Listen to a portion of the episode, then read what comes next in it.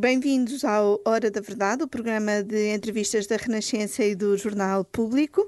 Hoje o nosso convidado é Tiago Maia Gonçalves, o candidato presidencial apoiado pela Iniciativa uh, Liberal. Muito obrigada por estar uh, aqui conosco, seja muito bem-vindo. Eu agradeço a oportunidade também de estar convosco. Eu começo por eh, lhe perguntar o que é que pode distinguir um chefe de Estado liberal em relação a tudo o que já tivemos. De facto, é uma proposta que nunca houve, não é? Portanto, será necessariamente algo de muito novo. Bem, desde logo um, um, presidente liberal, ou que tem uma visão liberal do exercício do seu mandato, será sempre alguém que tem presente uma coisa que parece óbvia, mas que não tem sido muito óbvia, uh, especialmente nos tempos mais recentes, e que é o soberano é o cidadão. Cada indivíduo é que uh, é em cada indivíduo que reside o poder soberano e, portanto, o destinatário, o destinatário de, de, da ação política deve ser uh, o indivíduo, enquanto cidadão. E essa, essa visão tem falhado muitas vezes porque temos, temos visto continuamente, uh, principalmente através do governo, um, uma posição cada vez mais autoritária de quem se considera o dono do aparelho de Estado e de, e de toda a máquina a ela associada e se arroga o de impor, controlar, uh, subjugar uh, os cidadãos. Temos visto essa deriva uh, cada vez mais no contexto desta pandemia e, tipicamente, o discurso de medo e, e de temor justificado há, há, também uma tendência clara, neste caso, de associar a isso uma deriva autoritária e estatista eh, que é muito perigosa. E, portanto, um presidente estará sempre pronto, um presidente liberal estará sempre pronto para servir de contrabalanço a isso. António Costa uh, já disse que não gosta de ser autoritário, tomar medidas autoritárias, mas uh, acha que as medidas que o governo está a tomar para fazer face à pandemia Uh, não são então as mais indicadas por serem autoritárias? Explique melhor. Não, uh, o que o António Costa disse é que não gosta de ser autoritário, exceto se as pessoas não fizerem o que ele diz. Uh, o que basicamente é uma confirmação evidente de que ele gosta de ser autoritário. A questão, a questão evidente aqui é que uh, temos assistido a um, a um, processo de muito mais resposta deste governo à, à, à, questão da pandemia, não tínhamos dúvidas. Nós, nós sabemos e, e percebemos a, a esta realidade já a partir do início do ano. E, e, de facto, já passaram muitos meses em que o governo podia ter tomado um conjunto variadíssimo de opções que não tomou por exemplo, incluir na resposta aos problemas de saúde dos cidadãos o setor privado e social da saúde. Uh, só agora, e a más horas, e por desespero, uh, a ministra Marta Temido decidiu finalmente recorrer uh, a privados para dar resposta aos problemas de saúde dos cidadãos, porque saúde não é só Covid, é também todos os outros aspectos. E a verdade, o que temos assistido é, é é no fundo uma inversão, eh, uma inversão do ónus da responsabilidade. O governo, porque não soube, não soube atuar a tempo, não soube aplicar as medidas uh, adequadas, está uh, há, já, há já algum tempo a construir uma narrativa de culpabilização dos cidadãos. E uh, temos assistido isso com, com esta questão da, das máscaras, da app, das chamadas festas ilegais ou de, ou, ou, de todo um conjunto de narrativas que estão a ser criadas em que, no fundo, o governo sacode a água do capote e transfere as responsabilidades para os cidadãos. Associado, associando isto a um discurso de medo, temos o caminho para a deriva autoritária que eu, que eu falei há pouco e que é muito perigoso, e volto a referir, alguém tem que ser uma voz que defenda os cidadãos neste momento, defenda os seus direitos, liberdades e garantias e o que eu vejo é que ninguém está a ser essa voz. Num contexto, no contexto das candidaturas presidenciais, por exemplo, claramente não vejo mais ninguém a, a ser essa voz e eu vou sê-la. E como é que tenciona ser essa voz? Que, que ações é que uh, pode ter para ser essa voz? Bom, eu desde, desde logo ser uma, ser uma voz dissonante de alerta, porque eu não queria ser dissonante, não é? Do meu ponto de vista, isto é tão claro, nomeadamente esta questão, da, por exemplo, do, da proibição de circulação nos, no, nos conselhos que irá ocorrer a partir deste fim de semana, é tão patentemente inconstitucional que, que até fico perplexo por ver que, um, que o, presidente, o atual Presidente da República, que é um constitucionalista, não o diga de viva voz e não o tenha já remetido para a verificação pelo Tribunal Constitucional este, esta resolução do Conselho de Ministros. Não é? Este é um exemplo, mas poderiam ser vários outros e, de facto, eu, a, dado momento, eu não, eu, eu, não estou, eu não estou no sistema político há muito tempo, eu só entrei agora uh, via, via a Iniciativa Liberal, fundando-a, não é? E, e agora em, em, modo próprio nesta candidatura. Mas, de facto, uma pessoa olha para isto e fica um bocado perplexo e siderado com o que se passa neste, neste sistema político e nos protagonistas deste sistema político, em que parece que, que os valores das pessoas normais, de bom senso, de boa vontade, de boa fé, Uh, não existem naquele, naquele, naquele cenário. E, e, questões de moderação, de ponderação, de respeito pela Constituição, de respeito pelos direitos, liberdades e garantias, que deveria ser óbvio para qualquer protagonista político, não, não o está a ser, não é? Então, do, do seu ponto de vista, agora aqui em concreto, em relação a esta limitação de circulação entre, entre conselhos, o que é que os cidadãos devem fazer? Não respeitar essa, essa, não, essa eu, eu, não, eu não quero fazer uma apologia do desrespeitar por desrespeitar, mas a verdade é que eh, é patentemente constitucional proibir a liberdade de circulação dos cidadãos Pode haver motivos muito concretos, específicos de saúde pública, mas não é o que está em causa aqui. É uma proibição genérica em todo o território nacional relativa à, à liberdade de circulação dos cidadãos. Olha, eu vou dar-lhe um exemplo. Eu, eu não tenho carro próprio.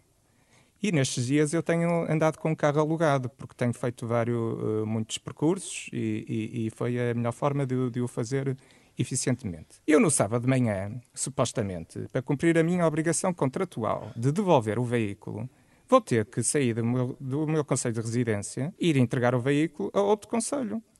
Uh, Porquê que um cidadão não pode fazer isto? Porquê que um cidadão não pode, não pode ir...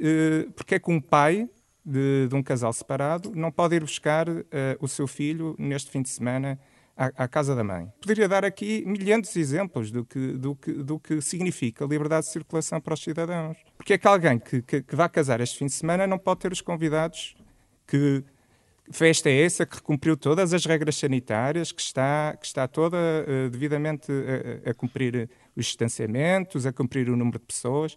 Porquê é que não vai poder ter a, a, o seu casamento com os seus convidados? Eh, estas questões, de facto, colocam a questão o que, é que, o que é que um cidadão pode fazer. Eu, eu enquanto Presidente, sei o que faria. A remessa imediata desta resolução do Conselho de Ministros para o Tribunal Constitucional, por, por patente inconstitucional. Agora, enquanto cidadão e enquanto profissional advogado, a única coisa que eu posso dizer é eu, eu estarei pronto a defender qualquer cidadão que veja coagida a sua liberdade de circulação este fim de semana por causa desta, desta resolução, que é uhum. patentemente uhum. ilegal e inconstitucional.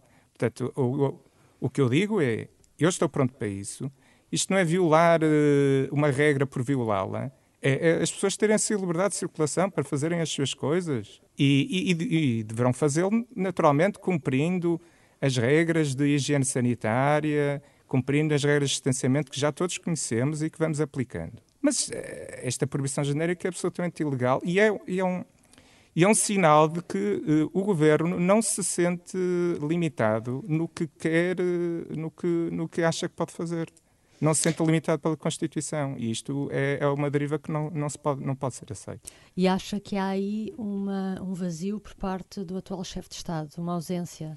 Total, uma ausência total. Marcelo Rebelo de Sousa É, é ausência ou conivência? Acaba por ser uma, um silêncio conivente, não é? Porque Marcelo Rebelo de Sousa não pode alegar desconhecimento da Constituição e ele é um dos, é um dos grandes constitucionalistas, supostamente, uh, do país doutorado e ele dá com uma cátedra uh, na, na Faculdade de Direito de Lisboa uh, associada a isso. Portanto, não é por desconhecimento ou por distração que Marcelo Rebelo de Sousa então é não... É porquê? É, é, é, pela atitude geral que ele tem tido desde, desde o início do seu mandato de, de colaboração e de, e de, e de submissão ao, ao governo. Uh, eu, eu já comentei isto em entrevistas anteriores, eu penso que o faz, e essa é a única razão que eu vejo para tal. Penso que o faz por, um, por uma razão tática e, e narcisística própria de querer ser reeleito. Portanto, Marcelo abdicou de ser Presidente da República e ele, a partir do momento em que foi eleito, tornou-se de novo um candidato, já o é, há praticamente cinco anos, um candidato à Presidência da República. E o sonho dele, o sonho que acabou por sair aqui um bocadinho furado com o contexto da pandemia, o sonho dele era ser o candidato reeleito com mais votos. Esse sonho ele já o perdeu, mas o sonho de voltar a ser eleito ele ainda não o perdeu apesar de manter um tabu que só é tabu para quem anda distraído. Não é? Uhum. E, e de, desse ponto de vista, acha que seria melhor termos um mandato presidencial único do que eh, uma possibilidade de reeleição? Eh, isso é, não é um problema de não Marcelo. É, não, não, vejo um, não vejo problema nisso, vamos lá ver, porque isso significa, no fundo, uma alteração do, do quadro constitucional e sejamos pragmáticos, não há não há aqui contexto nem, nem possibilidade real de supormos que a Constituição vai ser mudada no, num tempo muito próximo. Não é? O problema não reside na, na, questão de poder haver um segundo mandato. O problema reside na opção que cada um toma para o exercício do seu mandato. E a opção tomada pelo atual Presidente da República foi a de submeter-se ao governo, no fundo, eh, criando assim a oportunidade para ser, para ter o apoio tácito e expresso uh, do governo e do partido do governo uh, para a sua reeleição. Eh, só voltando aqui ainda às questões de saúde pública, do seu ponto de vista, é admissível ou não a diminuição provisória de liberdades individuais para combater esta situação? E quais as em, limitações? Em termos teóricos é possível, mas está previsto na Constituição a forma de o fazer. Chama-se estado de emergência. Portanto, se, se, há um contexto grave crise de saúde pública que justifica um estado de emergência, a, eh, a Constituição prevê a forma de o fazer e, e como e, e, as medidas e quem o deve fazer, o tempo que demora, as medidas de proporcionalidade que tem que ter, tudo isso está previsto na Constituição. A questão é que o governo quer aplicar medidas de estado de emergência, mas não quer dizer aos cidadãos que está em estado de emergência. Portanto, é o que eles na prática estão a fazer o, o governo está já uh, a iniciar um processo, e veremos o que ocorrerá no sábado, está já a iniciar um processo de implementação prática de um estado de emergência no país, mas não o faz em termos formais e jurídicos. E, e nesse aspecto, também, de novo, um Presidente da República tinha que estar aqui a, a, a, dizer e a atuar, porque, de facto, quem decreta um estado de emergência em Portugal tem que ser o Presidente da República. Portanto, ele tem que ser um ator e tem que ter uma palavra a dizer sobre o que está a acontecer neste, neste momento. Uhum.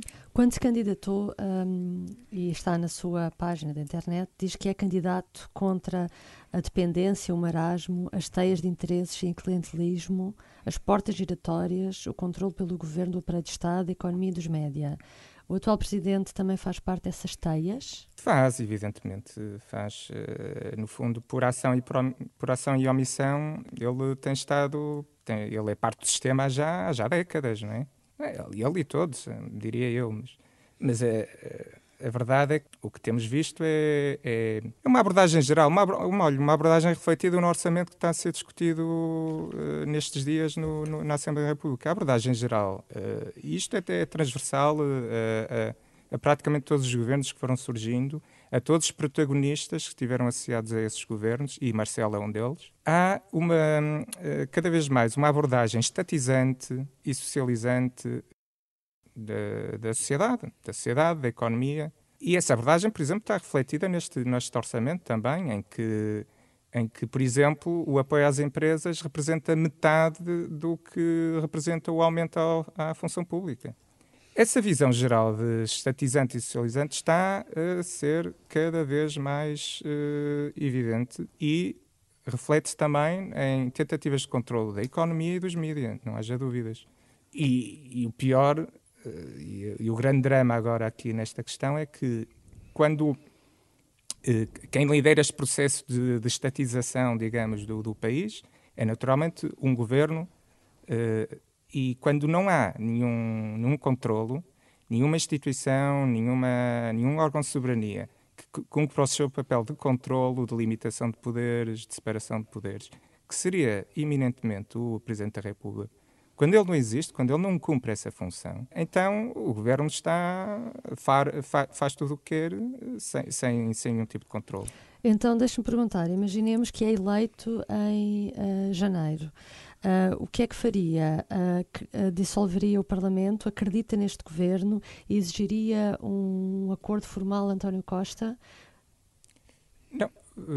Vamos lá ver. O, a questão de haver ou não um governo é, é o que o Presidente da República tem que perceber é se o governo tem ou não condições de governabilidade, não é? E este é, não me cabe a mim, eu, eu, não, eu não, a minha visão nunca poderá ser a minha visão ideológica que determinará se um governo fica ou não fica, porque isso quem determina é o eleitorado, não é? Agora, um governo tem que tem naturalmente que manter condições de governabilidade. Isso é, um, é algo que tem que ser analisado caso a caso. Eu não, não posso dar-lhe a responder agora, seria futurologia. Mas outra coisa também, um governo tem que fazer uma coisa, que é governar. Não, não pode estar a meter a mão noutros, noutras tarefas. E isso é o que, é o que por exemplo, o Marcelo Rebelo Sousa permitiu constantemente. Interferências na, na capacidade de escrutínio do órgão de soberania que é a Assembleia da República, com o fim dos debates quinzenais, interferência em entidades de fiscalização e supervisão como o Banco de Portugal, o Tribunal de Contas, a Procuradoria-Geral da República interferências diretas do governo em cada uma destes casos, e aí, aí, aí, aí sim, aí as coisas teriam que ser realizadas de modo diferente do que foram realizadas nestes últimos anos, porque um Presidente da República tem que garantir que um governo não está a meter a mão onde não deve. Não é? E, e, também já falou do, do, deste orçamento que está, que está a ser uh, debatido e que vai seguir para, para a especialidade. O que é que eh, faria com um orçamento como este? Uh, vetava ou tomava uma posição uh, através de uma nota ao Parlamento? O que é que faria? Não, já, o, também, de novo, um orçamento cabe, acima de tudo. Eu, quando digo que tem que haver separação de poderes e limitação de poderes, também tenho que o ser para a minha uhum. própria função é como candidato. Não é? O Presidente da República não é o órgão uh, legislativo nem deliberativo, nem o órgão de escrutínio direto sobre o governo. Esse órgão é a Assembleia da República e a Assembleia da República tem que cumprir o seu papel também no contexto deste orçamento. É? Agora, o que eu digo é, mas isto é um ponto de vista mais de visão, este orçamento carrega em si uma visão eh, claramente estatizante da sociedade. Eu, pessoalmente, eh, entendo que é, é uma visão errada, é uma visão que vai nos manter numa estagnação grave, ainda para mais num contexto em que precisávamos de crescimento económico, mas naturalmente caberá à Assembleia da República eh, tomar as suas posições. Mas eh, a dado momento nós também já vemos que há muito de encenação nesta, nesta questão das negociações de, do, orçamento, do orçamento de Estado. Uh, vemos o Bloco de Esquerda uh, a assumir que vai votar contra só quando já sabe que o orçamento passa, não é? Uh, porque os argumentos que foi apresentando relativa a, a, ao SNS e outras considerações foram argumentos que nunca os impediu de votar orçamentos anteriores. Não é? Portanto, o que temos visto para já é, é uma linha que foi validada, que, que, em teoria foi, foi validada pelo eleitorado, mas que é uma linha que é estatizante. Mas não cabe ao Presidente agora. Eh, fazer eh, o, o que cabe aos partidos fazerem na Assembleia da República. Né? Na, na, noite eleitoral de, de, domingo, em que a Iniciativa Liberal conseguiu eleger um deputado nos Açores, o líder do partido disse que o resultado, esse resultado na, nas regionais, era um bom pronúncio para os próximos atos eleitorais. Sentiu que esse resultado também será um bom pronúncio para si? Eu espero que sim. Acima de tudo, acho que demonstra uma coisa: que, por mais tomado e controlado que esteja o aparelho do Estado num contexto, e esta é uma realidade que tem que ser dita, eh, estamos a assistir a um controle cada vez mais de, dos partidos incumbentes e de poder de toda a máquina, de todo o aparelho de Estado, aqui no continente, mas também nas ilhas. Uh, o que isto demonstrou é que, apesar de tudo, uh, acho, uh, o eleitorado, quando vota, pode, uh, percebe e, percebe que pode haver alternativas e vota nelas. Pronto. eu estou aqui a candidatar-me também para ser uma alternativa a toda esta visão estatizante, tal como a, a Iniciativa Liberal Açores fez e propôs para estas eleições. E assim sendo, também espero poder ter a mesma penetração no eleitorado e, e vamos ver, vamos ver também. Ainda sobre os Açores, uh, acha que a Iniciativa Liberal deve participar numa retirada de poder aos socialistas? Uh, E numa alternativa? Ah, isso, isso não me cabe a mim dizer.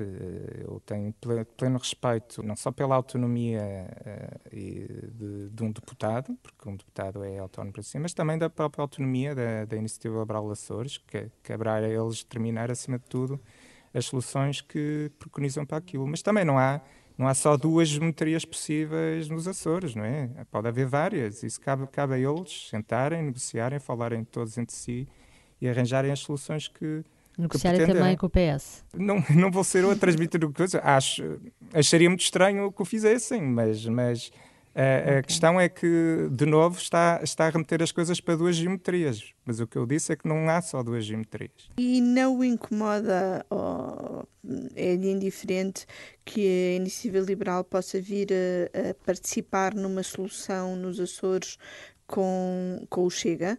Não, não, não, me cabe a mim uh, dizer o que, cabe, o que a Iniciativa Liberal das Açores fará. Uh, eles, uh, é, por um respeito claro do princípio da autonomia, são, são, eles que têm que, são eles que têm que encontrar as soluções.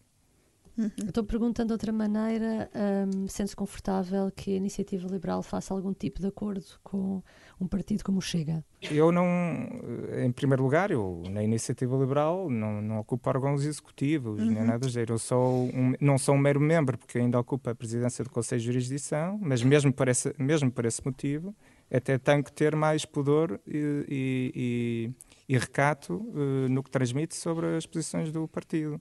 Uh, Agora, em termos gerais, eh, eu sei o que a iniciativa representa, uma visão clara de alternativa liberal para o país, e, portanto, qualquer partido, isto é qualquer um, não estou a falar de nenhum em específico, qualquer partido que, que represente uma visão contrária a esta, não é a partir de um parceiro para a iniciativa liberal. Não é? É, é o que eu uhum. posso dizer sobre esta matéria. Na sua experiência uh, partidária, foi também no passado militante do PSD uh, e, e afastou-se. Porquê? O que é que o desiludiu no PSD? Eu, eu, o que é que eu, o fez uh, uh, entrar para o partido e o que o fez sair? Não, o que me fez entrar foi o governo de Sócrates e perceber que, pronto, se, se queria fazer alguma coisa para, para, para o que se assistiu na, naquela fase uh, e, sabendo, e, sabendo, e sabendo eu que só por via de partidos políticos é que pode haver efetiva ação política completa, decidi militar no, no PSD. Mas, mas, sinceramente, eu não. Eu não eu nunca ocupei cargo nenhum e devo ter, devo ter ido a uma ou duas reuniões e rapidamente me dei conta de que não, não, não tinha interesse naquilo. Porquê que rapidamente perdeu interesse? Eh, porque que é que o PSD é um partido do sistema, efetivamente. E quando se fala disto, fala-se muito de sistema, parece, parece uma palavra muito mas é, é um... Parece o Chega também. não, não, uh, o Chega, não, o Chega fala em, em no ser... sentido em que também fala O Chega o fala em ser antissistema, não é? Mas uhum. eu, não, eu não sou antissistema, eu sou é fora do sistema. Muito obrigada por ter estado connosco, foi um gosto. Nós voltamos na próxima semana com outro convidado.